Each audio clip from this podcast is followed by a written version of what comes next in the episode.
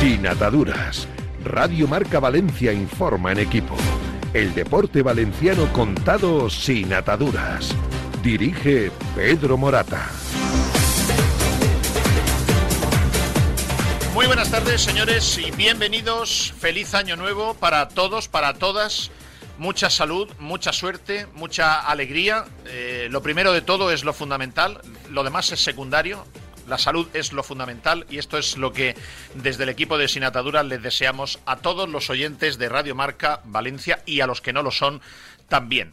Eh, bienvenidos a esta primera edición, 8 de enero de Sin Ataduras en Radio Marca Valencia. Un año que comienza con una sensación de tranquilidad deportiva en el Valencia, con una realidad de transición en el Levante Unión Deportiva y que esperemos que finalice el año, esperemos, yo así lo espero y lo deseo, con la salida del máximo accionista actual del Valencia Club de Fútbol, Peter Lim. Sin que esto sea ninguna información, sino más, mucho más un deseo y una intuición por todos los movimientos que hace y que no hace el empresario asiático.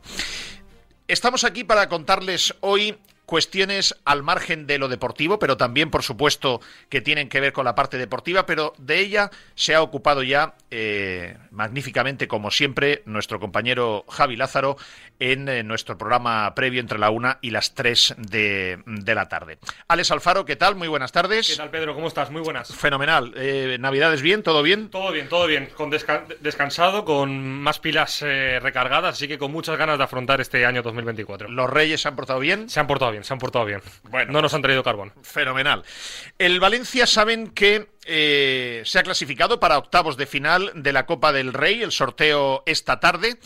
Y además, el Valencia, después del último partido de Liga, 11 puntos por encima de los puestos de descenso. A esto me refería yo con el hecho de eh, la sensación de comienzo de temporada con cierta tranquilidad deportiva. Da la sensación, a mí me da la sensación que el Valencia este año con menos plantilla o con menos nivel de plantilla que la temporada pasada si no se tuerce, va a tener menos apuros que la temporada pasada para mantener la categoría. Lo cual, esto se ha convertido ya en eh, una gran noticia. No debería serlo, eh, del Valencia del que venimos y hemos conocido, pero en el Valencia actual, en el Valencia low cost, en el Valencia de Singapur, el hecho de que vaya a poderse salvar con cierta comodidad y sin los apuros de llegar a la última jornada con peligro de, descenso, esto ya en este momento se considera como algo muy positivo.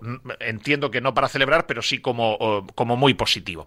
Eh, por cierto, Alex, ¿qué te pareció el, partido de, ayer sufriendo hasta el final. ¿eh? Bueno, lo importante es haber pasado de ronda, que es, que es en la Copa del Rey. Victoria 1-2 del Valencia contra el Cartagena. Demasiado sufrimiento, creo que más que el esperado eh, que tenía Rubén Baraja en rueda de prensa. Eh, comenzó ya a meter jugadores eh, mucho más similares a lo que estamos acostumbrados a ver en los partidos de liga, aprovechando además que tiene siete días de margen respecto al otro partido de liga, por tanto tenía margen de maniobra para poner una alineación que sea titular. Vimos a jugadores como Javi Guerra, Pepe, Lu, Diego Fran Pérez. Era un, era un once eh, reconocible, más allá de alguna rotación como el caso de, de. Eh, el partido se complicó muy pronto y el Valencia en toda la primera parte no supo cogerle el ritmo al encuentro. El Cartagena dominó y a partir de ahí, cuando el Valencia quiso poner el sprint en la segunda parte, ya era tarde. Lo que pasa es que estaba jugando con un futbolista más, eso lo sufrió mucho el Cartagena y al final con un gol incluso de mucha suerte, de mucha fortuna, eh, el Valencia consiguió eh, clasificarse. Vamos a ver qué rival tenemos y vamos a ver si el Valencia se planta en unos cuartos, en unas semifinales y la afición consigue volver a ilusionarse que falta le hace después de estos últimos años a nivel deportivo. El que va a sufrir con el vaciado de, plantilla es el filial del, Valencia que está eh, sufriendo y, y con serio riesgo, sí de descenso, de otra categoría más. Porque claro, a, Angulo le están vaciando el equipo. Y lo ha expresado en diferentes momentos. Eh, la situación del primer equipo eh, también arrastra, obviamente, al resto del ecosistema de, la Academia del Valencia. Al final, siempre es una buena noticia que jugadores del filial tengan que ascender al primer equipo y eso, por ejemplo, ha obligado que tengan que ir al mercado de invierno a reforzarse, como con, el caso de César Moreno, futbolista de, del Hércules, que ha llegado para reforzar el medio del campo. La temporada pasada, reconocido por Angulo, el objetivo era el ascenso. Este año vamos a cruzar los dedos porque el equipo se mantenga en la misma categoría. Saludo también a Pascu Zamora y a Carlos de Narea, que se ocupa de toda la realización audiovisual, eh, o mejor dicho, visual. La de audio se ocupa eh, Pascu Zamora, eh, que están con nosotros. Y, por supuesto, nuestro saludo y agradecimiento a nuestros patrocinadores, a Maderas Vicente Castillo, Palés Castillo, el importador número uno de, de Europa, a Rivera Imske, ese hospital más que avanzado de la medicina del deporte, que el grupo Rivera Salud acaba de incorporar, por cierto, es, eh, digamos, el jefe de los servicios médicos del Levante Unión Deportiva, es este hospital de, alta tecnología especializado en deporte IMSKE, aquí en, Valencia. Nuestro saludo a eh, Cerveza Asturia y nuestro saludo a Barberá Peritos. Y también tengo que saludar en este comienzo de programa a alguien a quien los Reyes Magos le han regalado que venga a ver el programa aquí con nosotros. Es un joven que tiene nueve años, que se llama Eric Pons Fornés y que nos acompaña hoy aquí y nos va a ayudar a hacer el programa. Hola, Eric, ¿qué tal? Buenas tardes. Muy bien. ¿De dónde vienes? Del Real de Gandía. Muy bien. ¿Viste el partido del Valencia ayer? Sí. ¿Y qué? ¿Sufriste, no? Mucho. Sí, que... ¿Tú, pensabas, que, pensabas que, iba a terminar el Cartagena eliminando al Valencia o no? Sí, primero sí. En los primeros minutos sí. Hasta que, hasta que expulsaron al jugador del Cartagena, ¿no? Sí. Pero la verdad es que yo, yo pensaba, digo, ah, llegaremos a penaltis y todo. Pero bueno, afortunadamente no fue así. ¿Te gustó? ¿Quién te gustó más del Valencia ayer? Jaume. Y además es tu ídolo, llevas la camiseta, llevas la camiseta de Chaume puesta, ¿no? Sí. Y esa, es de este año, ¿eh? Sí, la nueva. La nueva, con, con el patrocinador 9, Grupo TM Inmobiliario. O sea, ¿te la han puesto, te la han traído los Reyes también o no? Sí. O sea, que la estrenas, la estrenaste el sábado, ¿no?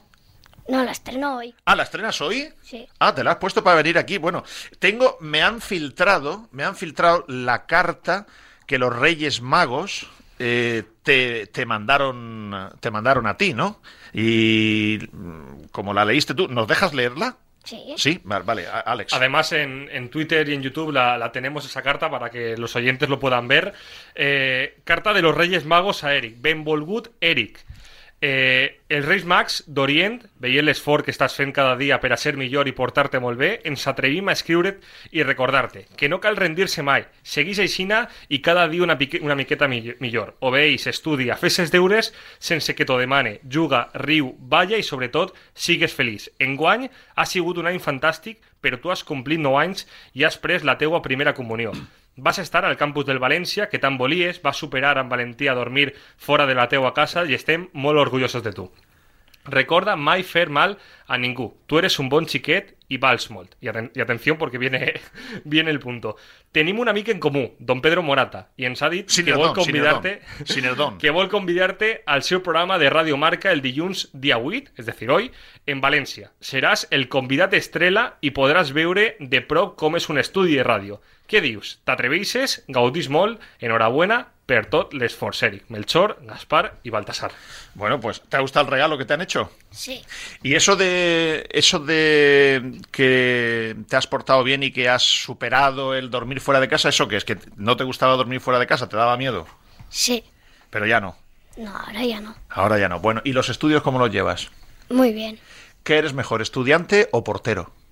O, delantero, mejor dicho. Delantero, delantero. ¿Eres mejor delantero que estudiante? Bueno, pues de joven hay que intentar ser mejor estudiante que futbolista. Tienes que aplicarte. ¿Has sacado buenas notas? ¿Has suspendido alguna? No, no he suspendido ninguna. Ah, bueno, entonces bien, fenomenal. vamos bien. Miren, esto, esto que sucede hoy, aquí, para mí es la esencia del fútbol. Esto es lo que vale la pena. Todo lo demás no vale nada. Lo que vale la pena es esto, que un chaval con nueve años, eh, su ilusión, a pesar de que, mira, eh, eh, Eric, tú, mm, tú vas a vivir un Valencia mejor que el que hay ahora. O sea, el de ahora te hace mucha ilusión, ya, lo sé.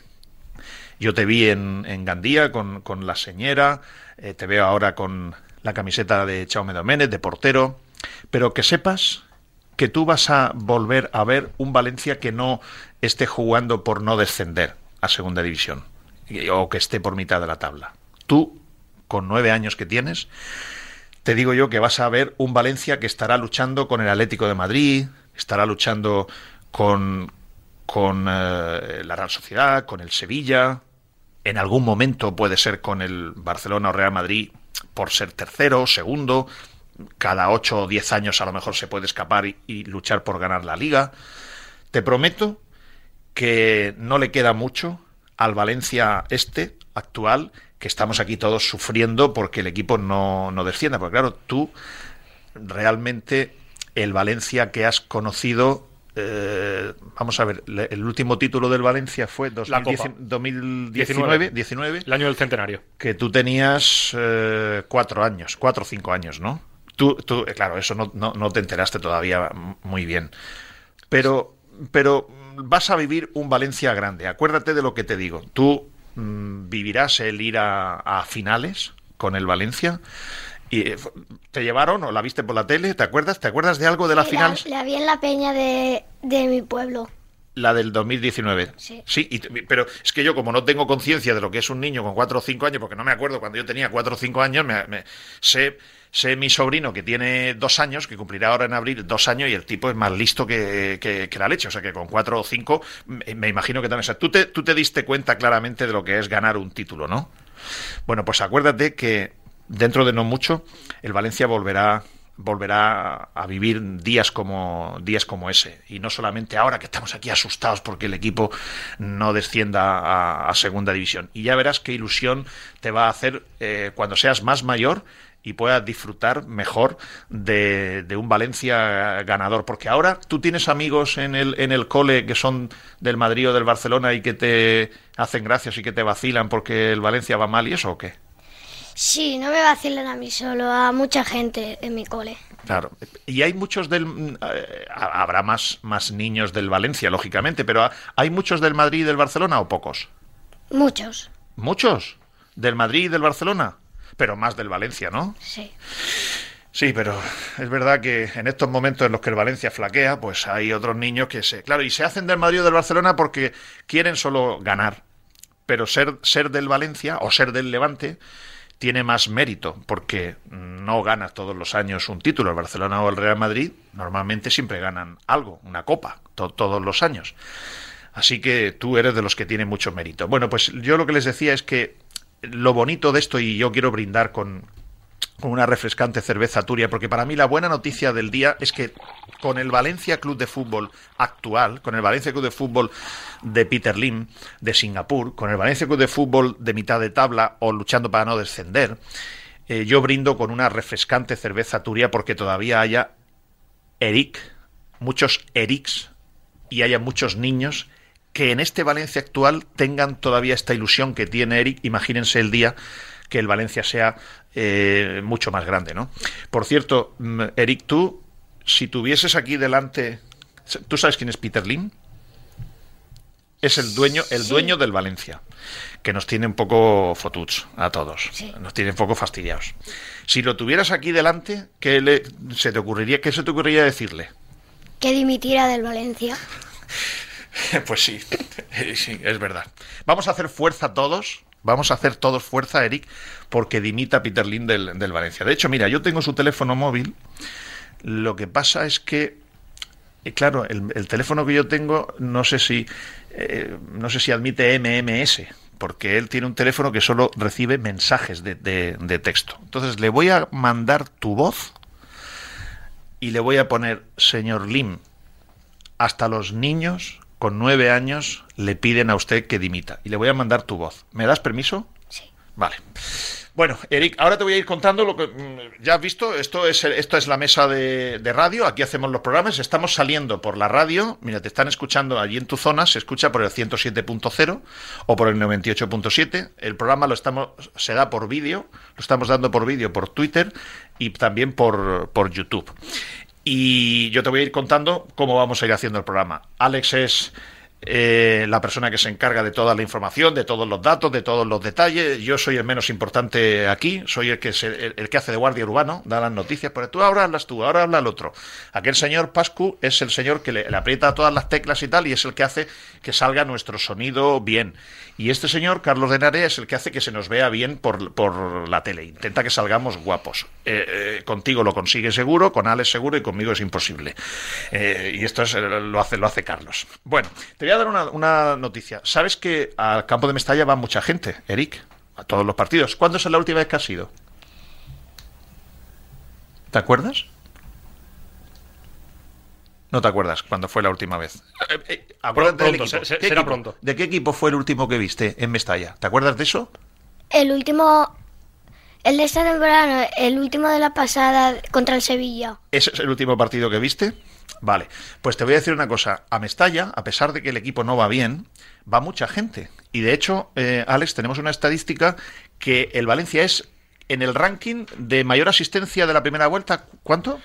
El Valencia ahora mismo es el quinto equipo de la liga que más eh, ha llenado el estadio de media a lo largo de esta temporada. La verdad es que a lo largo de toda la temporada ha sido espectacular eh, cómo la afición se ha volcado. Sí que es verdad que desde la temporada pasada, eh, desde el club se tomaron diferentes estrate estrategias para mejorar eh, sobre todo el tema de la venta de entradas. Ha funcionado muy bien el poner a la venta las entradas de forma anticipada y eso ha hecho que Mestalla eh, cumpla 41.000 asistentes de media, solo por detrás del Bernabéu, Atlético de Madrid, eh, Villamarín y el Atlético Club de Bilbao. Está por delante de, de, equipos, por ejemplo, como el Fútbol Club Barcelona, a pesar de las circunstancias de su estadio, pero es de alabar eh, el comportamiento que ha tenido la afición a lo largo de toda la temporada para llenar Mestalla en cualquier circunstancia, en cualquier horario, en partidos entre semana, contra Atlético de Madrid o contra el Villarreal. Da igual el partido, da igual el horario, que Mestalla siempre ha estado con el equipo.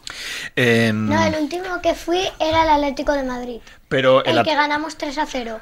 ¿Pero la temporada pasada o esta? Esta. Ah, esta. Eh, eh, fue 3 eh, mm. 3 a 0. Desde Hugo Duro y uno de Javi Guerra. ¿Qué te parece? Ah, pues te divertiste, ¿eh? Pues, eh, pues, te lo pasaste bien ese día, ¿eh? No, yo no esperaba ganarle al Atlético de Madrid, ¿eh? Ya. Yo no, yo, yo no esperaba y fíjate que... Y estamos quintos en Mestalla que podíamos estar más porque por lo de cuando lo de Vinicius. Ajá, sí es verdad. Que cerraron una zona de... Exactamente. Oye, eh, Eric, ¿tú ya sabes más o menos así que te, cuando seas mayor en qué te gustaría trabajar o eso no lo tienes todavía pensado? No, no, no lo sé. A ti lo que te gustaría es ser futbolista. Sí. Sí, pero me tienes que prometer que tienes que estudiar. Tienes que ser mejor estudiante hasta que tengas 18 años. Me tienes que prometer que tienes que ser mejor estudiante que futbolista. Tienes, Vale. tienes que entrenar más de estudiante que de futbolista. Mira, yo esto se lo dije a Alex y mira dónde ha terminado. Me lo dijo, me lo dijo. Es una, una cosa muy parecida, se lo dije a Alex. ¿Y con, con qué edad viniste tú, Alex? 14, o do, 12, 12. 12 años, tres, tres, tres, años más que tú. Y mira, mira dónde. Te... Pero él tenía claro con 12 años que quería ser esto, que quería ser periodista. Y, y, mira, aquí está, aquí está. Pero tú, por favor, entrena más de estudiante que de futbolista hasta que por lo menos tengas 18 años. Si las próximas notas tus padres me dicen que las has sacado bien, te invito a otro programa. ¿Vale? Vale. Venga. Bueno, más cosas. Eh, vamos a escuchar hoy a la alcaldesa de Valencia, María José Catalá. Ya saben que para nosotros, como línea editorial, lo fundamental en el Valencia no es que elimine al Cartagena o no, no es que quede el 12 o el 16, sí es que no descienda a segunda división, por supuesto, pero para nosotros la línea editorial, el rumbo importante es salida de Peter Lim del Valencia Club de Fútbol, reanudación efectiva y real, no engañifa, de las obras del nuevo estadio. Estas son las dos cuestiones principales y para eso vamos a escuchar hoy unas declaraciones que me parecen relevantes de la alcaldesa de Valencia, María José Catalá. Y también tenemos que hablar hoy de la situación bastante, mmm, yo diría, rara, situación de provisionalidad total en la que se encuentra en este momento el Consejo de Administración del Levante. No es normal que el día 8 de enero el Consejo de Administración del Levante sea un consejo provisional, que uno de sus miembros haya prestado con alto riesgo, ni más ni menos que una póliza de crédito de 10 millones de euros al Levante, y que a esta hora todavía no haya un acuerdo entre el Consejo de Administración del Levante, o mejor dicho, Pepe Dávila y el patronato de la fundación, que es el accionista mayoritario del club. Y esta situación de provisionalidad puede que de aquí al miércoles, puede que no pase nada, o puede que pase un masclet. Y esto yo voy a parar la pelota hoy porque lo normal es que no pase nada. Pero cuando las cosas se dilatan mucho y no se concretan y no se cierran, se suelen empañar, se suelen enturbiar. Le da tiempo a unos y a otros a pensar cosas, nuevas dudas. Y no me gusta cómo caza la perrita. No me gusta. Si tuviese que apostarme algo, apostaría a que creo que no va a pasar nada. Pero como esta tarde el Consejo de Administración del Levante se reúne para certificar la propuesta definitiva que le va a presentar Pepe Dávila al máximo accionista del Levante, si esa propuesta es una propuesta razonable y normal, parecida a lo que se acordó en agosto, no pasará nada. Pero como esa propuesta tenga variaciones sustanciales o relevantes, pudiera pasar que el patronato de la Fundación no las acepte. Y entonces el Consejo de Administración del Levante se queda en una situación de absoluta provisionalidad y en el limbo. Y esto va a pasar en 48 horas, porque el próximo miércoles se reúne la comisión ejecutiva del patronato de la Fundación del Levante, que es el accionista mayoritario del club con el 60%. Así que hoy me voy a detener para explicarles a los levantinistas que en 48 horas o no pasa nada o va a haber un masclet y va a ser gordo. Son las 3 y 22, escuchan Sin Ataduras en Radio Marca Valencia. Eh, oye, perdona, ¿conoces el hospital IMSKE? IMSKE, claro, Rivera IMSKE. Es un hospital especializado en traumatología, rehabilitación, fisioterapia y medicina deportiva, con las más modernas instalaciones. Está muy cerca de la ciudad de las artes y las ciencias y trabaja con las principales aseguradoras médicas. Hospital Rivera IMSKE. Nos movemos contigo. ¿Tienes un problema con tu seguro? ¿Necesitas asesoramiento con un siniestro con tu peritación? Relájate y llama a los profesionales. Llama a Barberá Peritaciones con más de 30 años de experiencia y un gran equipo de profesionales especialistas. Contacta con nosotros. Barberá Peritaciones en el 962 990 020 o en barberaperit.com.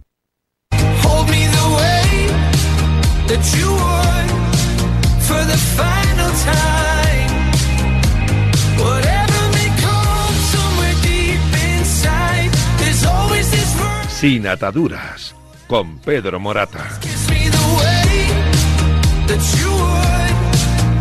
Y con Alex Alfaro y con eh, Eric Pons Fornés y con Pascu Zamora y con su abuelo Amadeo, que ha venido acompañando a Eric porque sus padres están trabajando, y con Carlos de Narea y con nuestros patrocinadores, con Palés Castillo, con Grupo Rivera eh, IMSKE, IMSKE Hospital de Alta Tecnología especializado en Medicina del Deporte, con Cerveza Asturia y con Barberá Peritos. Y también con Ángel Castellanos. Queremos hacer una dedicatoria especial a un futbolista, un obrero, un albañil del fútbol, de esos que siempre son necesarios en cualquier equipo, un jugador que no es de estos famosísimos, que no es de estos que meten 50 goles, que es un perfil albelda y que nos dejó hace poco. Un jugador que cualquiera que cualquier niño eh, de la época de Ángel Castellanos le recordará como un futbolista de esos que, era, que sudaban la camiseta como un jugador honrado, como un futbolista de los de dejarse la piel por la camiseta, como una persona y un futbolista relevante en el campo, pero discreto fuera del campo. Eh, nació en 1952, 71 mm, años, y nos dejó. Nos dejó mm, después de sufrir una enfermedad larga, Alzheimer, y es una persona a la que hoy eh, le queremos rendir un, un, homenaje. Escúchalo, Eric, porque este es un futbolista que le dio eh, muchas alegrías al Valencia y que es una persona muy querida en todo el, el valencianismo. Ahora mm, te va a decir Alex quién es y vamos a escuchar una cosa muy bonita que le vamos a hacer un, homenaje a Ángel Castellanos. Eh. Sí, Pedro, porque, porque pocos jugadores eh, cuentan en su haber con 468 partidos defendiendo la camiseta del Valencia. Muy pocos jugadores han defendido al Valencia a lo largo de 12 años y se merecía obviamente eh, un pequeño regalo, el que podíamos hacer desde nuestra humilde posición a Ángel Castellanos, ganador de tres trofeos, levantó tres copas en el Valencia, la Copa del 78, la Recopa de la 79-80 y la Supercopa de Europa de la 80-81, todos partidos sufridos, todos partidos en, el que, en el que fue fundamental. Falleció el pasado 2 de enero, eh, en la previa del partido frente al Villarreal, se guardó un respetuoso minuto de silencio y Mestalla tiene una cosa muy preciosa y es que cuando los minutos de silencio eh, normalmente suelen ser de gente cercana a la grada, se rompen los minutos de silencio eh, y se interrumpen por un aplauso. Fue un aplauso muy, muy sonoro el que se vivió en la previa del Villarreal y hemos querido homenajearle con este pequeño montaje sonoro. Seran 46 els futbolistes que representen a la dècada dels 80 la Copa del 1979. Saben quins són els futbolistes que la porten? Mario Alberto Kempes Junta Carrete la recopa del 1980 la trauen Bonhoff i Arias la Supercopa d'Europa del 80 Tendillo i Saura els acompanyen Cerveró, Domingo, Castellanos, Potubot, Manzanedo, Darío Feldman. Hasta Saura.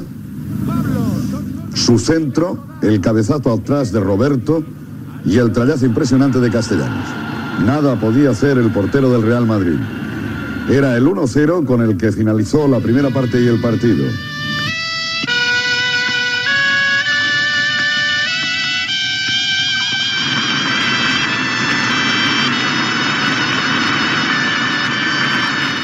e Aguilar en el Valencia, que se proclamó campeón de la Copa este año.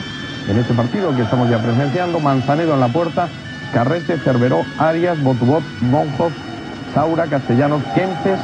Delirio de los seguidores valencianistas, el capitán del equipo, Carrete, recibió la copa de manos de su majestad el rey. Castellanos va a lanzar. Y el último en hacerlo será Borjo.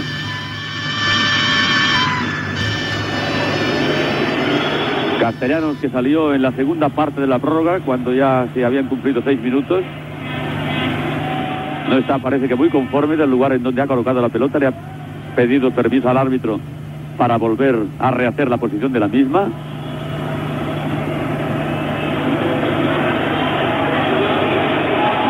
Lanza Castellanos y gol.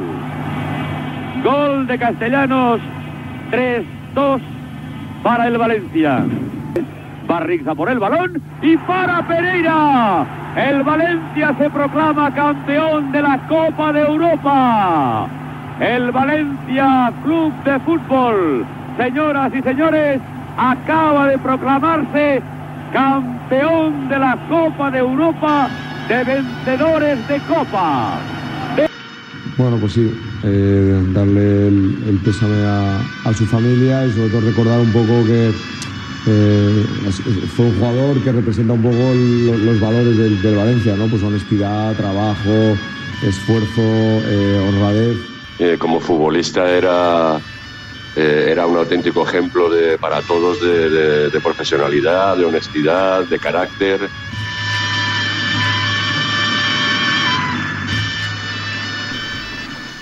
Nuestro, nuestro homenaje a Ángel Castellanos son narraciones de televisión eh, no tienen nada que ver con las narraciones de, la radio, donde había otro ímpetu, donde hay otro ímpetu, otra, otro eh, ritmo, otro estilo distinto. En, la televisión entonces en, blanco y negro las narraciones eran de otro tipo y hemos podido extraer esto de, documentos sonoros para recordarle a Ángel eh, Castellanos. Bueno, pues tenemos las 3 de la tarde y 29 minutos y la verdad que después de una cosa de estas cuesta un poco recomponer la, la figura eh, pero no queríamos empezar el programa y no queríamos continuarlo sin eh, parar la pelota, nunca mejor dicho, y que Ángel Castellanos la golpeara por lo menos sentimentalmente para, para recordarle. Eh, me estabas diciendo esta mañana, Alex, que íbamos a hacer un repaso de salidas, de posibles salidas que no sé por qué tendría que haber salidas para debilitar el equipo, solamente sería para que haya entradas. Sí, Lei Jun ya dijo en la rueda de prensa posterior a la Junta de Accionistas y la propia Junta de Accionistas que ya se le comunicó a Rubén Baraja que iba a ser muy complicado poder reforzar el equipo en el mes de invierno, en este mes de enero. Lo normal sería, viendo la posición en la que se encuentra el Valencia, donde parece que ha dejado atrás los puestos de abajo y donde está más cerca de arriba que de abajo, que el club se involucrase para tener más opciones de jugar competición europea la, próxima temporada. Eh, a pesar, y se olvida a veces, que el club enviara una nota escrita en, el mes de verano a Peter Lim eh, diciendo que había riesgo de descenso, lo normal es que si estamos en esta situación, se hiciera un esfuerzo para apostar por el equipo y conseguir más ingresos de cara a la próxima temporada, ya que Lim únicamente eh, ve todo en perspectiva económica. Eh, la orden que se ha dado a la dirección deportiva, eh, no es nada nuevo, es que únicamente se podrá ir al mercado, sobre todo en forma de cesión, si se consigue ahorrar, si se consigue abaratar el coste de plantilla, eso se podrá reinvertir en teoría en llegada de fichajes. De esta manera hay X posiciones en las cuales eh, se podría sacar jugadores para no tener que ir al mercado a reforzar esa misma posición. Sobre todo el caso de centrales. Eh, si miramos la posición de central, hay tres jugadores por los cuales se podría salir. la posición de central hay muchos jugadores, hay muchos efectivos y el club considera que con una salida no habría que ir al mercado a por, a por un recambio.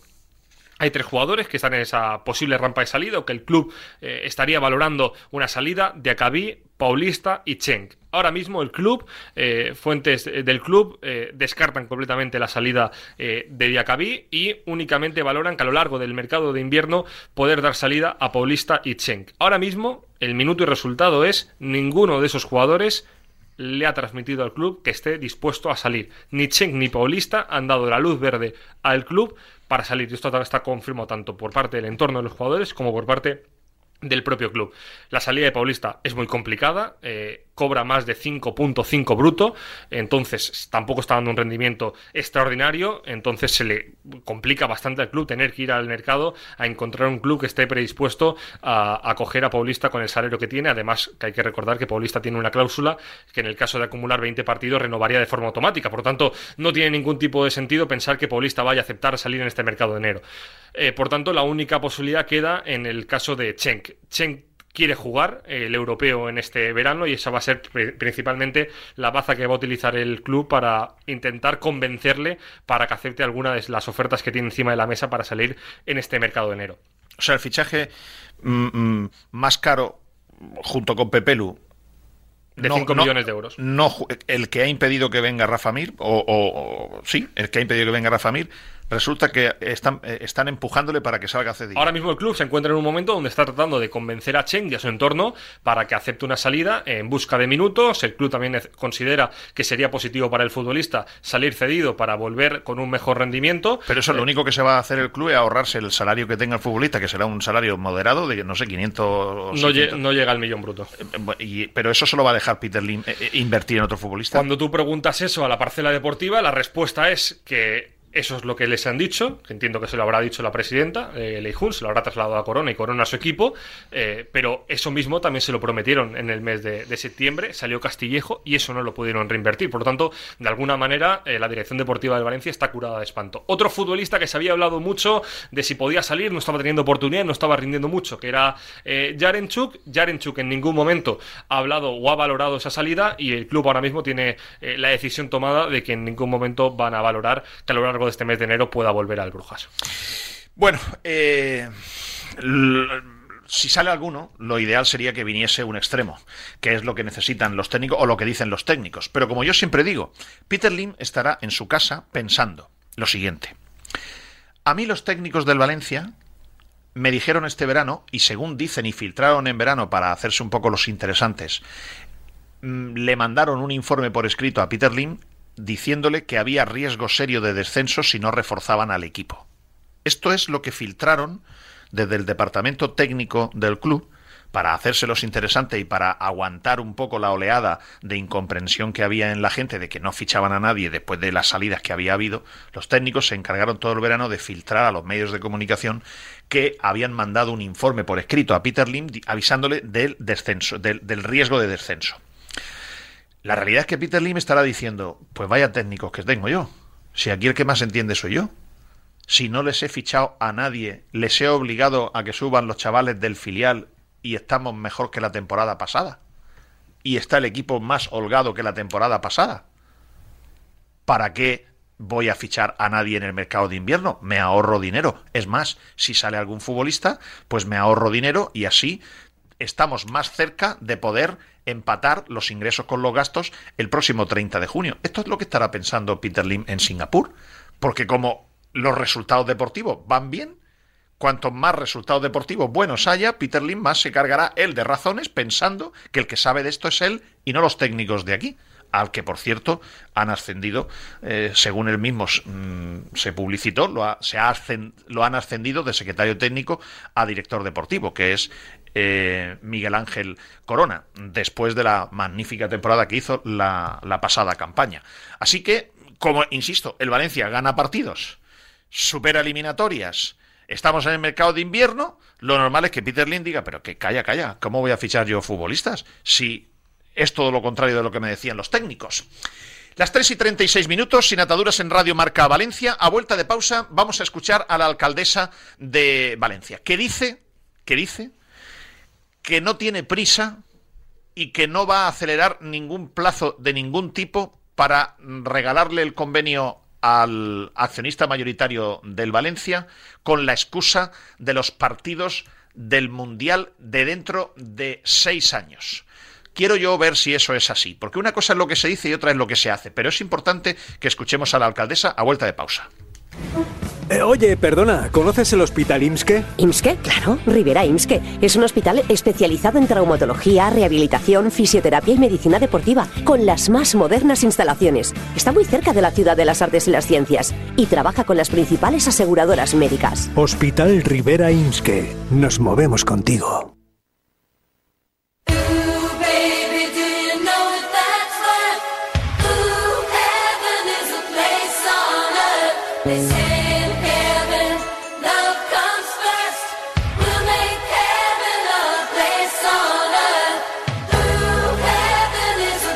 Sin ataduras con Pedro Morata. Radio Marca Valencia.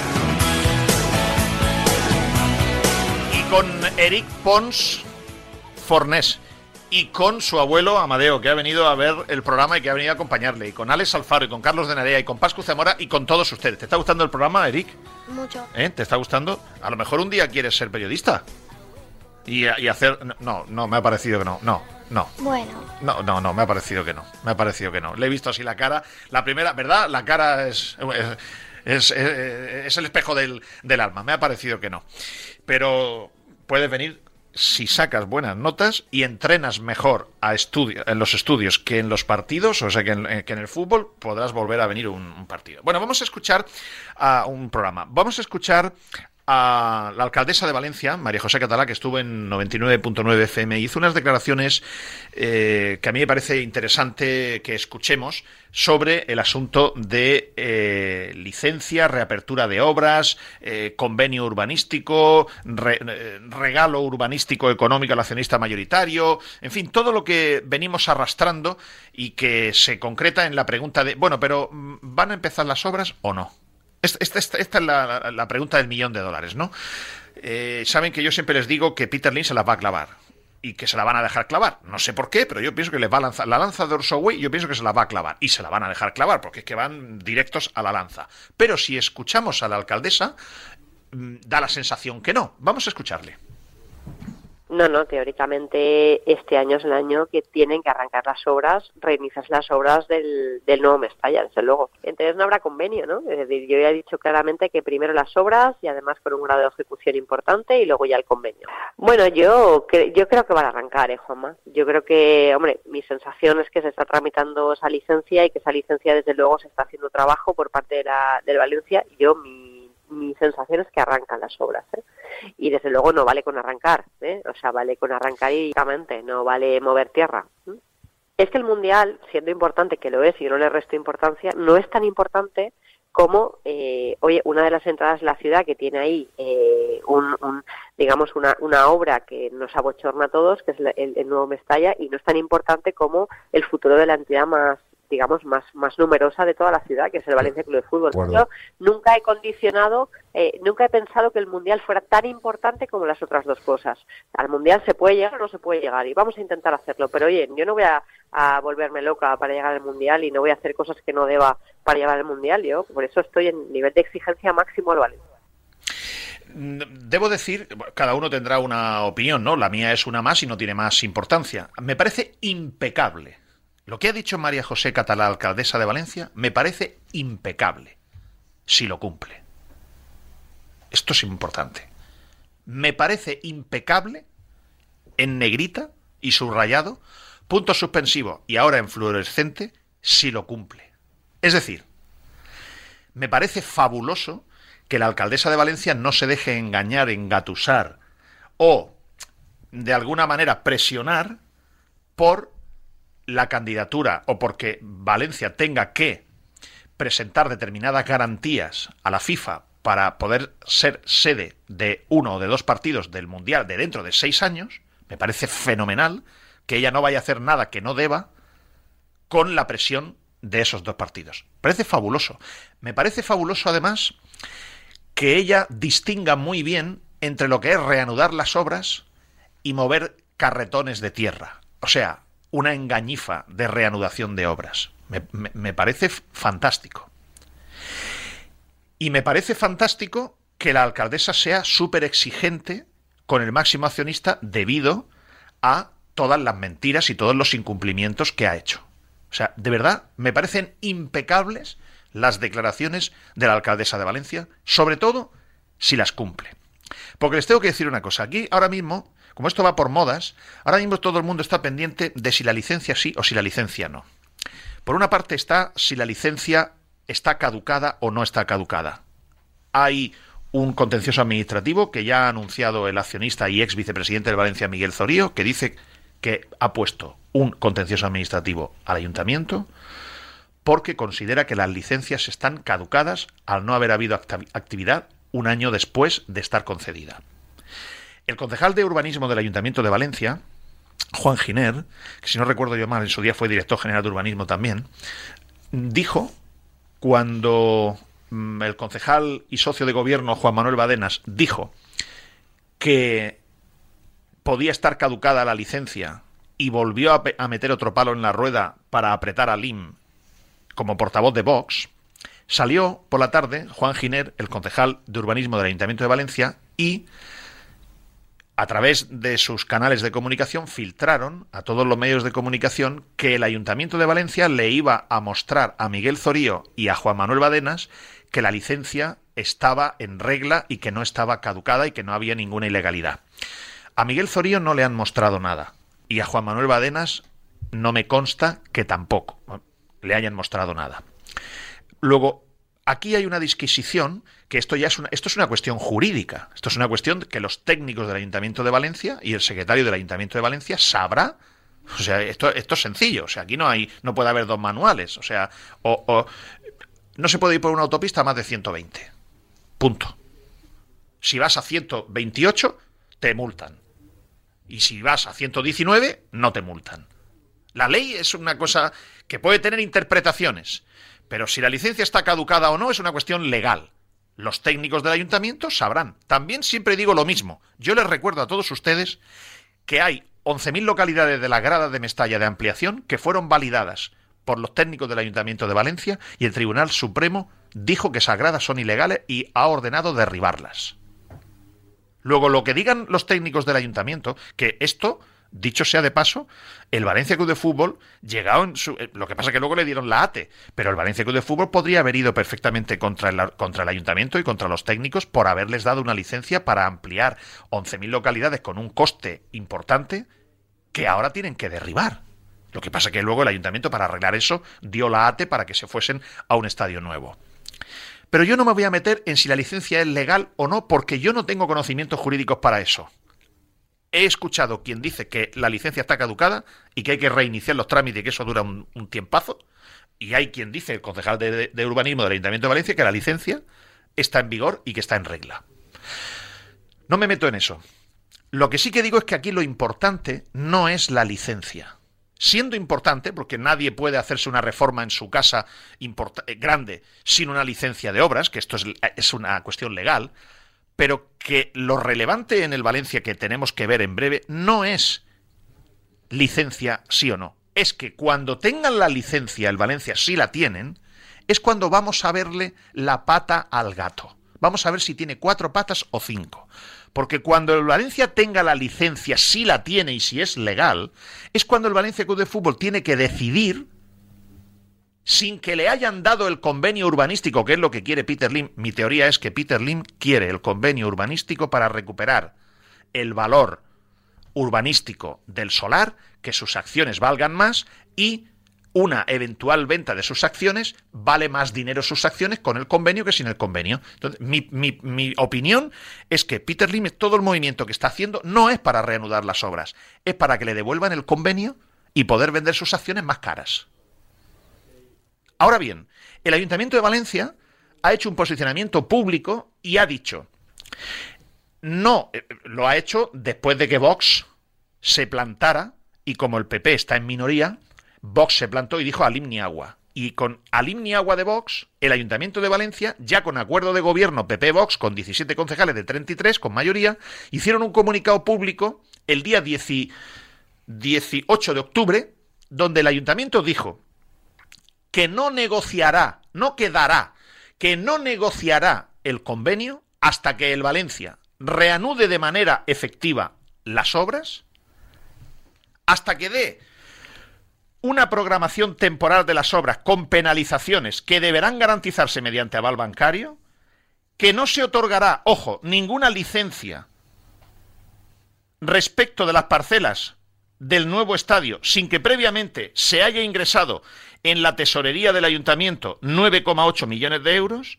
y que tampoco se aprobará la reparcelación de los terrenos en los que se ubica la actual Mestalla y se inscribirán las fincas sin que el nuevo estadio esté totalmente construido y en funcionamiento y se haya demolido el Mestalla. Y finalmente, como otra condición sine qua non para empezar a negociar el convenio, o sea, el diamante, el ayuntamiento fijó que pedirá que el Valencia desista de los recursos contenciosos administrativos presentados, cosa que el Valencia no ha hecho y en más, Leijun en la Junta no dijo que lo iba a hacer.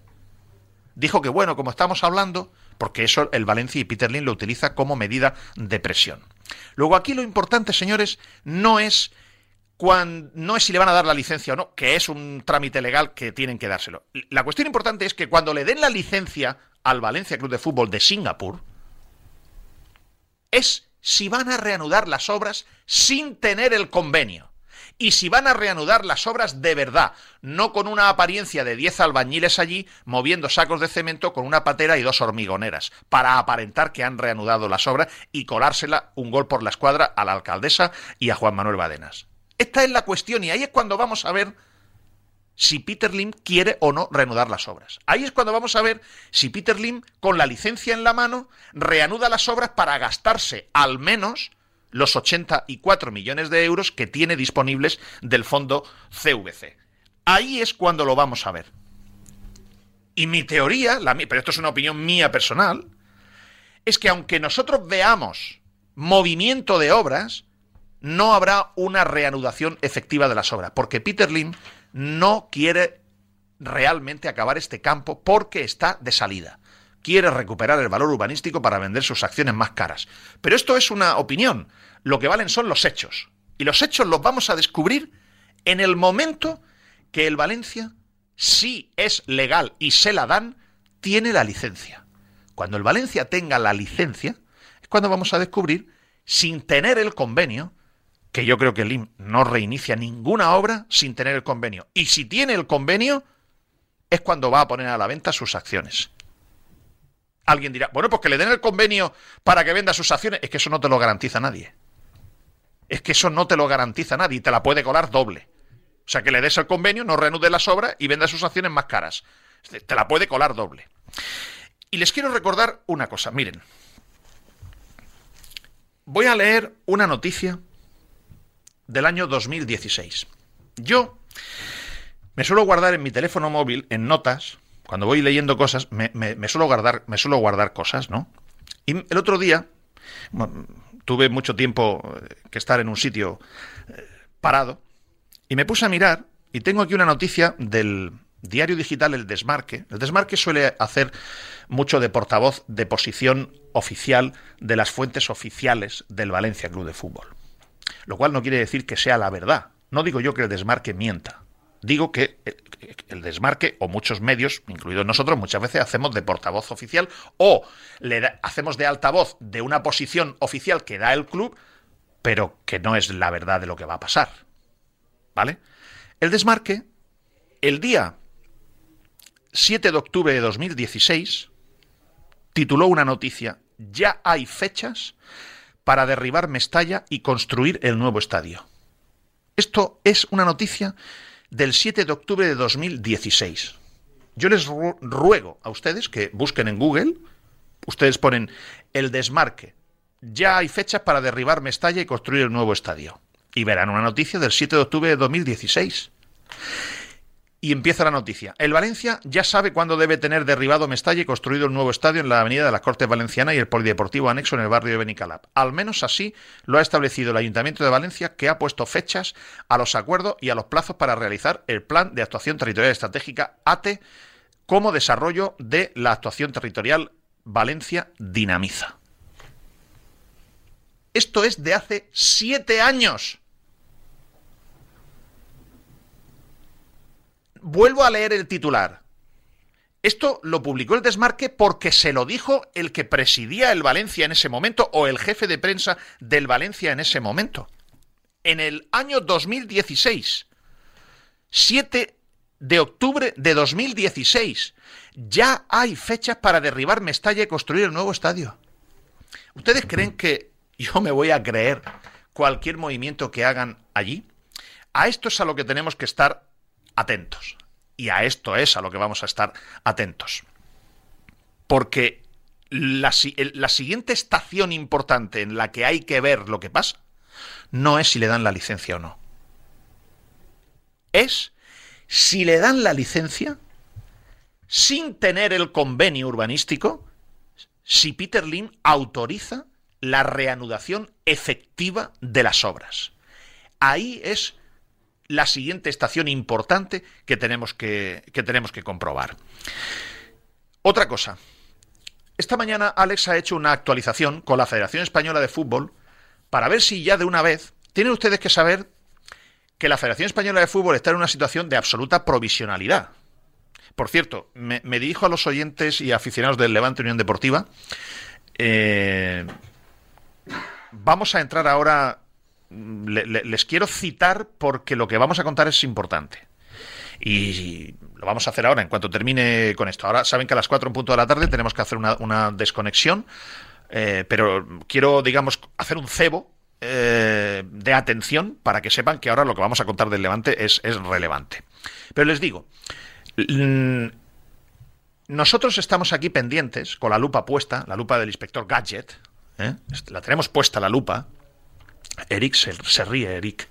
Tenemos la lupa puesta porque estamos preguntando constantemente a la Federación Española de Fútbol cuáles son las garantías que la FIFA pide a la candidatura de Valencia para poder ser creíble que Valencia le garantiza a la FIFA que va a terminar el nuevo estadio antes de 2029 por lo menos un año antes de que sea el Mundial. Esto se lo preguntamos a la Generalitat y la Generalitat no sabe nada. Porque la Generalitat aquí solo hace de convidado de piedra. La Generalitat no pone nada. El Ayuntamiento de Valencia no lo sabe, porque el Ayuntamiento de Valencia pondrá lo que le toque, los parkings eh, para, autobuses, plazas hoteleras, mm, voluntarios, etcétera. El Valencia, que es el que tendría que garantizar que va a estar el estadio terminado, el Valencia no garantiza nada, no pone nada por escrito. Es más, ya han visto cuál es la posición del club. Entonces nosotros no paramos de preguntar a la Federación Española, oiga Federación, ¿nos puede usted decir cuáles son las garantías que exige la FIFA a la candidatura de Valencia. ¿Qué es la candidatura de Valencia? La candidatura de Valencia es la unión del Valencia Club de Fútbol, la Federación Valenciana de Fútbol, que tampoco pone nada, el Ayuntamiento de Valencia y la Generalitat Valenciana. Pero de esos cuatro que yo he dicho, el único que tiene que poner lo relevante es el Valencia Club de Fútbol, porque el estadio es de un particular, no es un estadio ni del Ayuntamiento ni de la Generalitat. Luego los otros tres no pintan nada, son convidados de piedra. Entonces no paramos de preguntarle a la federación, oiga federación, ¿nos puede usted decir cuáles son las garantías que la FIFA exige a la candidatura de Valencia para poder ser incluida como candidatura?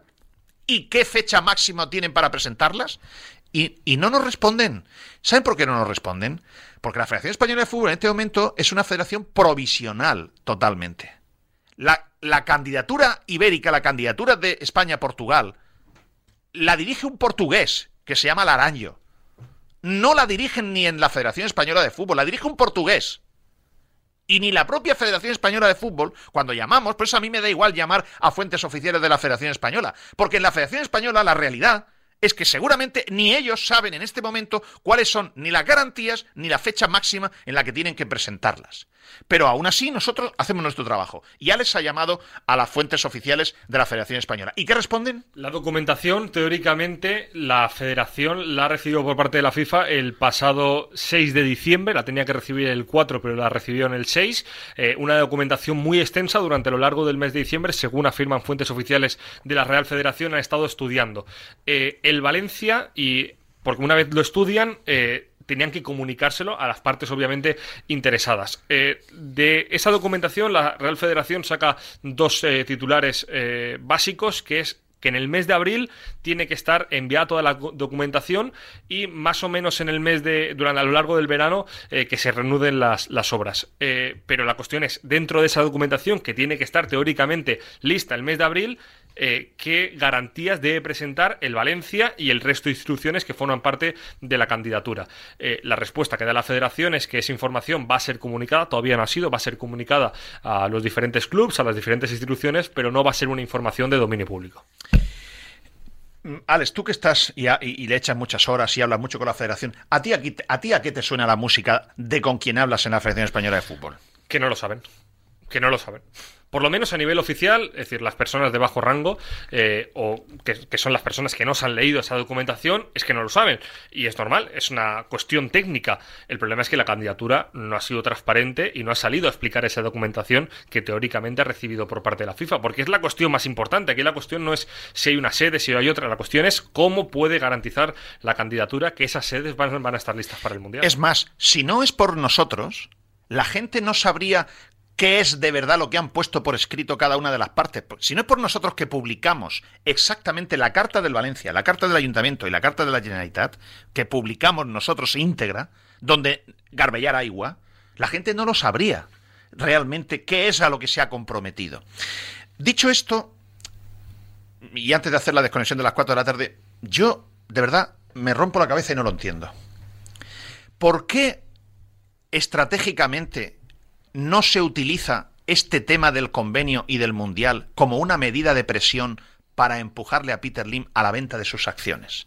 Si nos quitamos la presión de encima de que el objetivo es que es que hay que terminar el estadio para el Mundial de 2030 y nos fijamos como objetivo que el objetivo es la salida, la venta de las acciones del máximo accionista, si nos quitamos la presión de que es que, ay, ay, ay, que, me quedo sin dos partidos del Mundial dentro de seis años, si nos quitamos esa presión, que la alcaldesa, yo le he escuchado, y ella dice que se quita esa presión, entonces, señor mío, ¿por qué no se utiliza esto para hacer otra estrategia que es, señor Lin, mire, usted si quiere terminar el estadio, lo termina.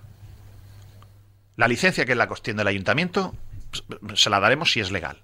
Ahí tiene usted 84 millones. Si usted quiere terminarlo, lo termine. Si no quiere terminar, no lo termine, el estadio es suyo. A nosotros, Ayuntamiento y Generalitat, nos da igual que haya dos partidos dentro de seis años o no. Lo que no nos da igual es que usted siga siendo el máximo accionista del club.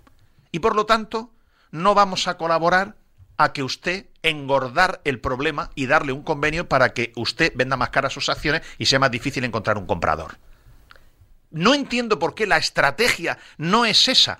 Es, señor Lim, portazo en la cara. No tiene usted convenio de ninguna clase. Si quiere terminar el estadio, lo termine. Si no lo quiere terminar, no lo termine. Nos da igual los dos partidos del Mundial. Porque es más importante que usted se vaya a que vengan dos partidos del Mundial dentro de seis años.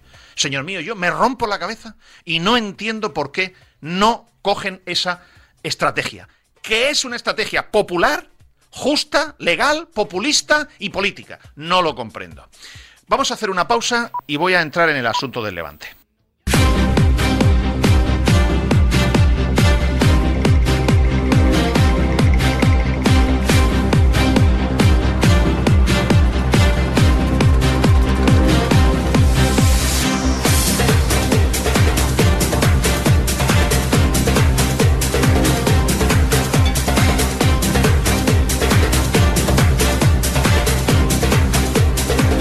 Las 4 en punto de la tarde, aquí seguimos en el bonus track del primer Sin Ataduras de Radio Marca Valencia del año 2024, hoy lunes día 8 de enero, con nuestros eh, sponsors, con Palés Castillo, con IMSKE, ese instituto, ese hospital de medicina deportiva especializado, avanzado, tecnológico que acaba de adquirir el grupo Rivera Salud. Se acaban de hacer cargo, por cierto, de la salud del Levante Unión Deportiva, con Cerveza Asturia y con eh, Barberá Peritos. dices, eh, Alex, me estabas diciendo que el Valencia espera tener la licencia.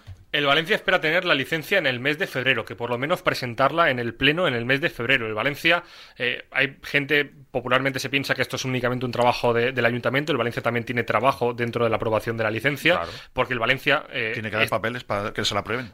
El proceso que está haciendo es OCAE Cup. OCAE Cup, muy rápidamente, es el Valencia contrata una empresa externa, a técnicos externos, para que validen eh, la documentación que envía el Ayuntamiento y, por tanto, agilizar ese, trámite. Pensaba el Valencia que iba a dar tiempo en el Valencia dice que al final son fechas complicadas, Navidad, etcétera, y que seguro que podrán llevarlo a pleno en el mes de febrero. Por lo tanto, seguramente en el mes de marzo llega la prueba del algodón, donde sepamos exactamente qué va a hacer el Valencia. Al final es cuestión de tiempo. Vuelvo a decir, y, me, me llamarán pesado. Llegará el mes de marzo y a lo mejor ustedes ven por ahí movimiento en las obras, camiones, tal, y entonces enseguida las cámaras de televisión, camiones entrando, saliendo, eh, fotos, seis, seis albañiles por ahí colgados con el casco de, de albañil, cuatro orugas de estas eh, excavadoras, y entonces ya comienzan las obras, tal. Yo no me pondré, vamos, o sea, yo no me pondré ni nervioso, porque desde la desconfianza diré, Buh, estos están aquí haciendo como que empiezan. Pero eh, todo eso son cosas que están, que están, por, que están por llegar. Y, y, insisto, falta saber si la licencia es legal o no. Porque ya tendrán mucho cuidado los técnicos del ayuntamiento de no conceder una licencia para una obra de esa relevancia, porque no están dando una licencia para cambiar una ventana de la, de la caseta del, del campo, ¿eh? Están dando una licencia de obra que tiene, después de la cagada que metieron con la ampliación de las gradas de Mestalla, tienen, tiene que ser una licencia eh, impecable. O sea, ya se preocuparán, y más con un contencioso administrativo que ha metido un ciudadano. Ya se preocuparán el ayuntamiento y los políticos de ajustarse a la estricta legalidad. Pero una vez que esté la licencia, si llega a estar legal, entonces es cuando vamos a ver cómo caza la perrita. Bien, les tengo que contar el asunto del, del Levante. Miren, los clubes de fútbol cuando termina la temporada, tienen que hacer una Junta General de Accionistas en los seis meses siguientes al a la finalización de la temporada. Es decir, el Levante Unión Deportiva debería haber hecho una Junta General de Accionistas antes del día 31 de diciembre. No solamente es que no la ha hecho, sino que como hoy es día 8 de enero, si la convocaran hoy, no se podría celebrar hasta el 8 de febrero, tiene que pasar un mes. Luego el, Levante normalmente no va a convocar una Junta General de Accionistas seguramente hasta la segunda quincena del mes de febrero. Pero eso no es lo importante. Lo importante es que en este momento hay una situación de provisionalidad que es totalmente irregular.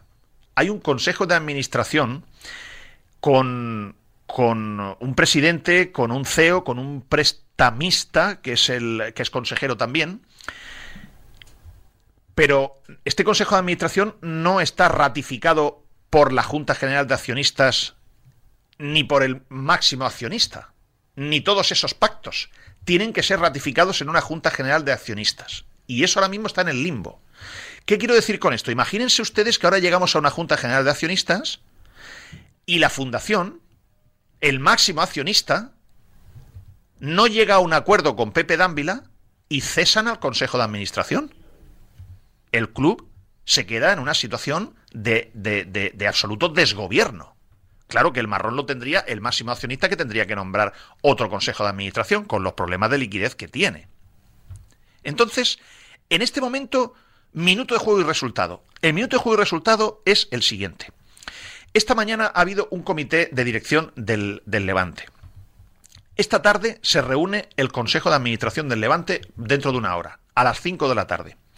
Y el Consejo de Administración del Levante va a ser informado por el máximo accionista y consejero delegado del club, Pepe Dávila, el Consejo de Administración va a ser informado de la propuesta definitiva que Dávila va a proponerle a la Fundación para que la Fundación y máximo accionista apruebe o no apruebe esa propuesta.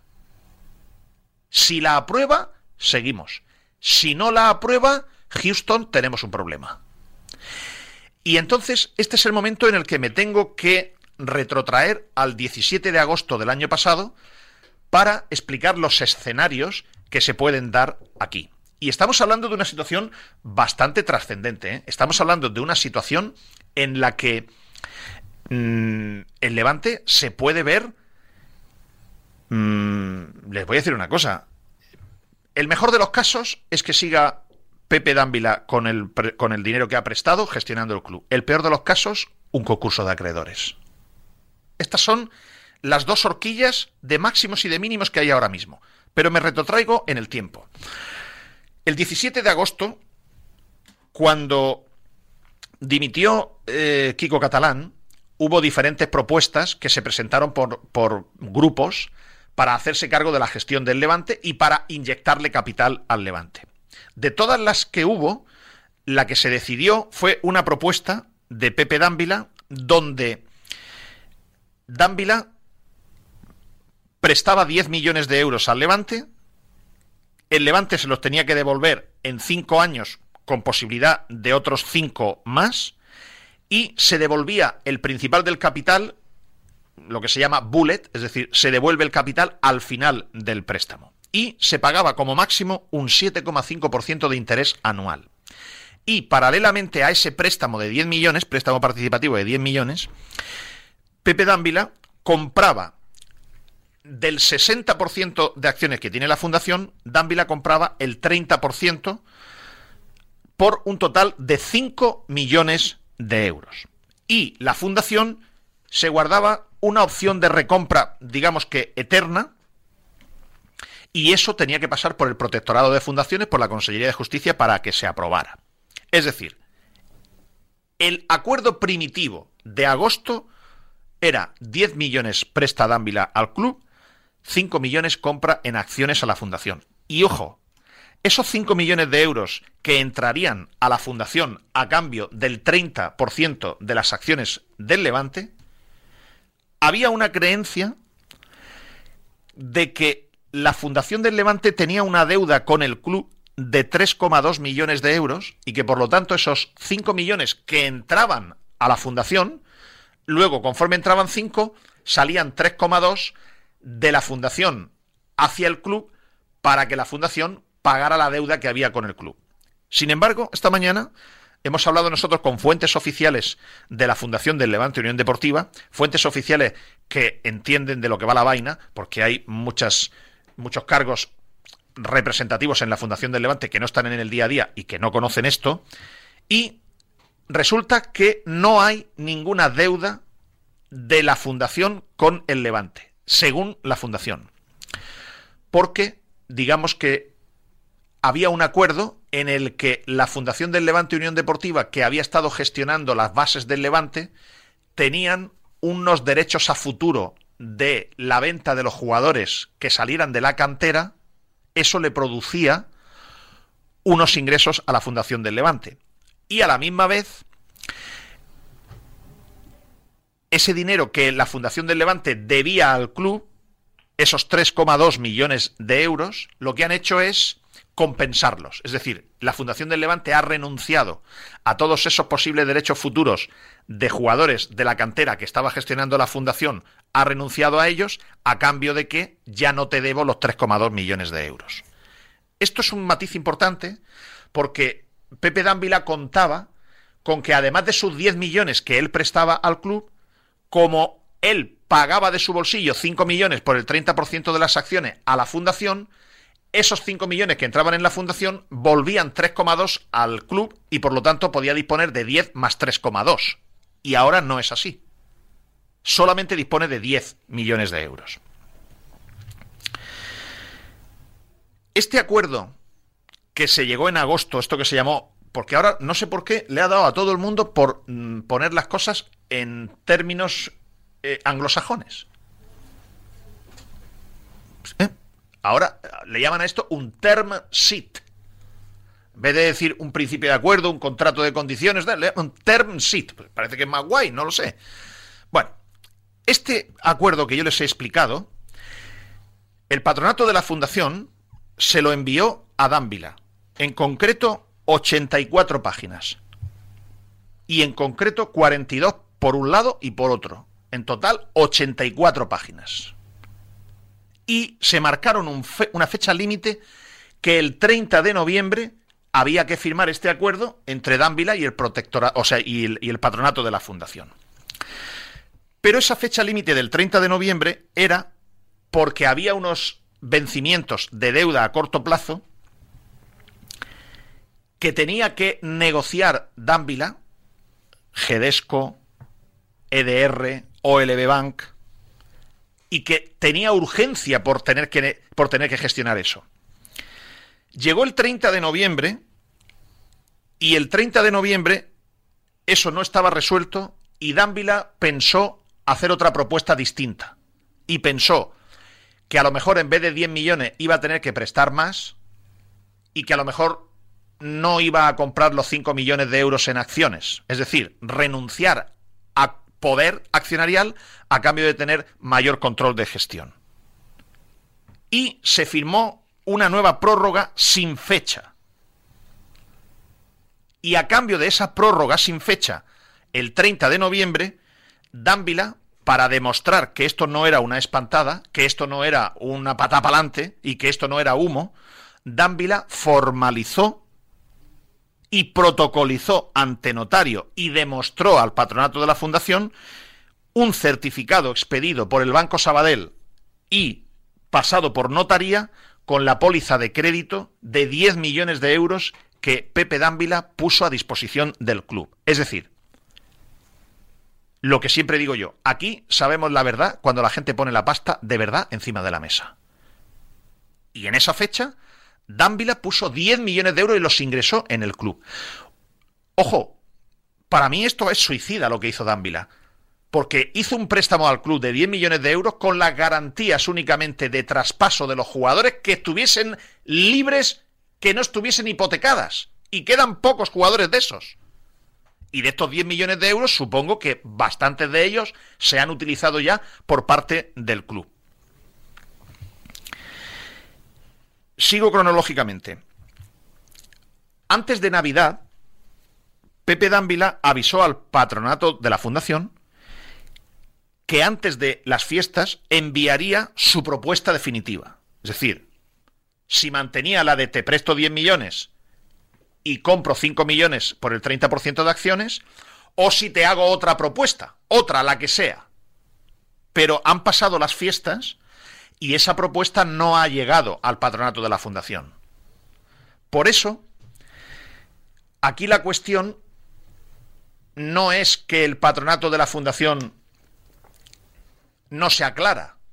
No, es que Pepe Dávila que ya ha arriesgado 10 millones de euros de su bolsillo prestándolos al club, ha hecho una due diligence, ha hecho un, un análisis económico interior, está renegociando con todos los que hay vencimientos a corto plazo, que el principal de todos es el problema que había con Gedesco, que había un vencimiento de un millón y medio ya vencido, que el día 1 de marzo hay otro vencimiento de dos millones y medio y que a junio había otro vencimiento de tres millones y medio y había un problema grave con, con bueno, no sé si es Gedesco, Bravo Capital, Pagaralia o Toro Financial, porque hay varias filiales. Aparte de todo esto, Gedesco Valencia tiene un problema serio y gordo con Gedesco Inglaterra. Pero Gedesco Valencia es de un señor levantinista que se llama señor Ainat y afortunadamente eh, en vez de estar hablando los abogados y, eh, y, enmarañando la situación, pudieron sentarse Pepe Dávila y Ainat para aplazar o tratar de llegar a un acuerdo en estos vencimientos que era el problema principal. Ahora, ¿qué es lo que tiene que pasar? Y voy concluyendo. Pues que Pepe Dávila tiene que enviarle a la fundación del Levante Unión Deportiva, que es el accionista mayoritario, tiene que enviarle cuál es la propuesta definitiva que hace. Oiga, mire, yo he prestado 10 millones, compro o no compro 5 millones en acciones, me quedo yo gestionando el club con estos intereses, con estos otros intereses, es decir, una propuesta definitiva para que el patronato de la fundación, que es el accionista mayoritario, lo apruebe. Pero esa propuesta no ha llegado todavía. Esta tarde, a las 5, Dávila se la va a comunicar a su consejo. Y una vez que se la comunica a su consejo, se la van a pasar a la fundación, que es el accionista mayoritario. Y la fundación, la comisión ejecutiva de la fundación, se reunirá el próximo miércoles para analizar esa propuesta.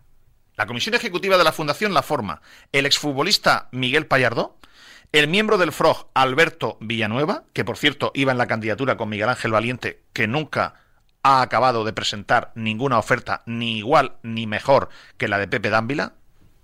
En Twitter no se presentan las ofertas, las ofertas se presentan con avales, con garantías y con dinero, no se presentan en Twitter. La comisión ejecutiva, digo, la forma Miguel Payardo, exfutbolista del Levante, Alberto Villanueva, en representación del FROG, la hermana del ex consejero Miguel Ángel Ruiz, la hermana se llama Kika Ruiz Sanauja, la presidenta María Dolores Boluda, hermana de Vicente Boluda, y el vicepresidente Javier García Guillén. De estos cinco que forman la comisión ejecutiva, en mi opinión, solo entienden de lo que va la vaina dos. Y esta comisión ejecutiva, cuando reciba la propuesta de Pepe Dávila, si es una propuesta lógica y normal y no hay grandes variaciones, supongo que la comisión ejecutiva convocará un patronato de la fundación y la aprobarán. Pero, ojo, desde que la comisión ejecutiva se reúna hasta que se celebre un patronato de la fundación, tiene que pasar una semana mínimo. Y desde que el Levante decida convocar Junta General de Accionistas, un mes. Por eso digo que nos vamos a ir como mínimo a, las últimas semanas del mes de febrero. Pero ahora viene el, el kit de la cuestión. Opciones. Si Pepe Dávila presenta una propuesta en la línea de lo normal y no hay ningún susto, no hay ninguna propuesta rara, no hay ningún cambio raro y tal, le darán el ok, se convocará la Junta de Accionistas, se ratificará el Consejo de Administración actual y a funcionar y a gestionar el club.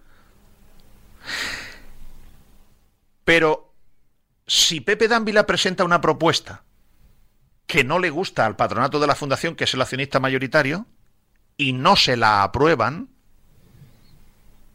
entonces, ¿qué pasa con Dávila y su consejo de administración? Y sobre todo, Dávila podría no gestionar el club porque lo releve el patronato de la fundación y quedarse enganchado con un préstamo de 10 millones de euros que Dávila se ha arriesgado, arriesgando su pasta a prestar el dinero sin estar ratificado por la Junta de Accionistas. Yo supongo que no hará ninguna propuesta rara. Pero, aviso, si hace una propuesta rara, que se, se, vaya mucho de esto que está hablado, ya les digo yo lo que va a hacer la Fundación del Levante. Va a convocar una ampliación de capital. Y si convocan una ampliación de capital, de entre 20 y 30 millones de euros, eso significará que ya se abre la puerta a perder la propiedad de manos valencianas o el control de manos valencianas accionarialmente del Levante Unión Deportiva. Y luego hay una tercera. Y es que si esa ampliación de capital se convocara y no sale bien y no se completa, aunque Dávila siempre ha dicho que él iría a la ampliación de capital, pero si no se completara y no fuera efectiva, ¿saben lo que pasaría? Concurso de acreedores. No me gusta desilusionar a nadie. No me gusta eh, contar milongas. No me gusta pinchar globos de ilusión de nada. Me gusta poner las cosas en su sitio. Lo normal, por cierto, aprovecho para decirle al señor Valiente que si tiene una propuesta, pero no en Twitter, en Twitter no, e- en el banco, con, dinero, no con, no con el dinero del Monopoly, con dinero. Eh, por cierto, he, he soñado, he soñado, a veces tengo sueños raros, he soñado que Miguel Ángel Valiente se presentaba en, en- en- el, en las oficinas del Levante a disculparse con Pepe Dávila por todo el movimiento que ha habido último de movimiento de, de- de- de líos redes sociales, yo tengo una oferta mejor que la tuya, el patronato está vendido, está comprado, tal. Disculpa, si quieres que te ayude en algo, traducción, si, tienes algún puesto en el consejo. Bueno, y ya en ese momento Te has despertado. me- tenía ganas de orinar. Normalmente me levanto una vez en la noche y, y me, me fui al, al baño y ya me, ya, ya me, ya me desperté. Mm, Esto es un sueño, ¿eh? Lo que sí que digo es que si Miguel Ángel Valiente tiene una propuesta mejor que la de Pepe Dávila, este es el momento de presentarla. En Twitter no, ¿eh? En el banco, con avales. Porque Pepe Dávila no sé si va a presentar una oferta que le va a gustar al patronato de la fundación o no. Lo que sí que sé es que Pepe Dávila tiene en este momento inyectados en el Levante con sumo riesgo 10 millones de pavos. 10 millones de euros. Y a Pepe Dávila le puede pasar que en la próxima junta de accionistas lo cesen. Y él se quedará como un banco más, o un prestamista más, un Gedesco más, un OLB Bank más, al que el Levante le debe el dinero, con un problema grave, que es que Pepe Dávila tiene unas garantías muy flojas para recuperar los 10 millones de pavos, porque solamente tiene garantía de los jugadores cuyos derechos federativos no estén embargados o hipotecados, y están casi todos hipotecados, me parece que le queda el de Bardio o alguno más. Así que si Miguel Ángel Valiente tiene alguna oferta, de verdad, no, no, de, no, de, no del Monopoly, billetes del Monopoly todavía tengo yo guardados. De los juegos reunidos Hyper todavía tengo yo guardados. Si Miguel Ángel Valiente tiene alguna oferta, este es el momento de que su hombre, Alberto Villanueva, que está en la comisión ejecutiva de la fundación, este es el momento en el que salga allí y diga, "Sh, ¡eh! Que tengo yo más dinero a menos interés y compro más acciones de la fundación. Y le doy más año al Levante para devolvérmelo. Este es el momento, Miguel Ángel, para hacerlo. O el momento para callarse. Este es el momento. Así que así es como está, minuto de juego y resultado, la situación del Levante. 48 horas, vamos a saber si esto es, no sé si es el término más correcto, nacimiento feliz o aborto. No sé si es lo más correcto, pero para que para que se me entienda así de manera mm, contundente. En 48 horas. Ojalá no haya ni. Yo, hasta el momento, hasta el momento, tengo a Pepe Dávila por una persona razonable, que además se ha jugado su pasta sin tenerla garantizada su devolución y consumo riesgo. Yo no lo habría hecho. Salvo que Dávila presente una propuesta inasumible al patronato de la fundación, lo normal es que no pase nada. Pero de aquí al miércoles, hasta el rabo, todo es toro. Eh, Alex, hoy nos ha quedado una cosa que haremos la semana que viene, que es que ha empezado un movimiento de Ha peñas. Ha, ha continuado, mejor. Ha dicho. continuado, correcto. Ha continuado, o sea, empezó y ha continuado un movimiento de peñas del Valencia descontentas con la eh, flacidez, con el serpenteo, con la falta de contundencia del presidente de la agrupación de peñas valencianistas contra el máximo accionista Peter Lin y ha empezado un goteo de peñas que se, que se salen de la agrupación. Sí, eh, antes de este último de esta última salida eh, conjunta eh, hay que recordar que a lo largo de estos últimos años la peña 18 de marzo, Valencia Sud, Viachers, Pusol, Yamosí, Calavera, Ondara y Campanar ya habían salido de la agrupación y a lo largo de estas últimas de estas dos semanas que no hemos tenido programa se le suma Alcácer, Club 1919 Valencia, Cofrentes, Coya Blanquinegra, Coyonuch y Blavets de Pinedo, eh, todos ellos porque consideran que las decisiones que está adoptando la agrupación liderada por Fede Sagreras eh, contra el máximo accionista no son las adecuadas. Eh, tengo entendido, lo podremos preguntar con protagonistas las próximas semanas, que están valorando todas ellas hacer una agrupación que es algo así como una agrupación que está en contra del máximo accionista, paralela, pero será un tema a tratar en las próximas semanas.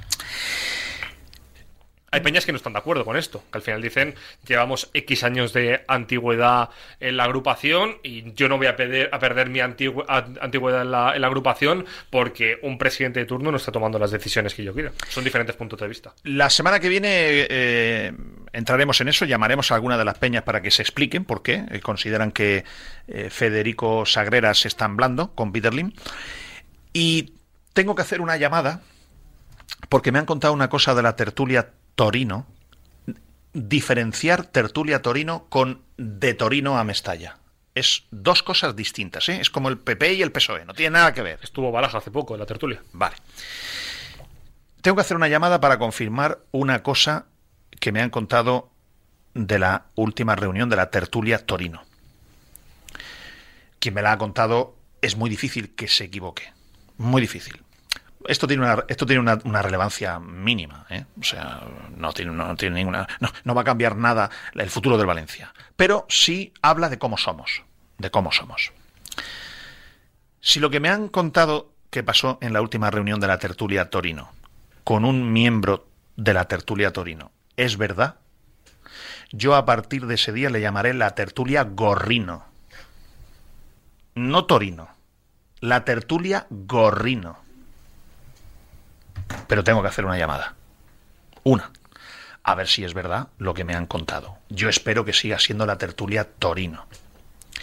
Aunque viendo los miembros que todavía quedan en la tertulia Gorino, perdón, Torino, vamos camino de eso.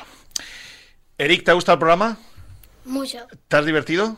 Bueno, este, este rollo que he contado no has entendido nada, ya lo sé, no pasa nada, es normal. Esto es un rollo que he contado. Anda que ponernos a hablar de, un, de Mestalla del ayuntamiento el día que viene Eric. Ya, claro, pero es que yo no, no, Bueno, pero hemos hablado el día que el Valencia se ha clasificado. Oye, eh, ¿a qué hora es el sorteo? ¿A las cuatro y media? No, seis y media. Ah, ¿lo han pasado a las seis y media? tiene que jugar, tiene que jugar el Villarreal, todavía. Bueno, pues ha venido el día que el Valencia está en octavos de final de, de, la, de la Copa del Rey y, el equipo está tranquilo eh, a 11 puntos, 11 puntos por encima de, de los puestos de descenso. Ayer jugó tu ídolo de portero. Eh, ha venido un buen, buen, programa. Antes o después teníamos que hablar de Hay aficionados que dicen bien por redes sociales que ellos, hay una generación de valencianistas que tuvieron que esperar muchos años, hasta posiblemente 20, 25 años, para ver el título. Dicen que Eric tiene suerte porque con los años ya ha visto un título. Bueno, creo que todo el mundo sabe a lo que, a lo que nos referíamos. El Valencia de ahora no es ni mucho menos el Valencia de aquellos años.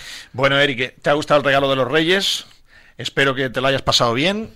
Prométeme que vas a estudiar más que entrenar y Mm, tu madre ya me dirá si eso es así, y entonces tú eliges el próximo programa que quieras venir. Puedes elegir un día que el Valencia le haya ganado al Real Madrid 3-0, por ejemplo, o 0-1, eh, que sea un, un, partido bonito de eso y tal, o algún día que entrevistemos a un futbolista y vienes tú y lo entrevistas conmigo me ayudas, ¿vale?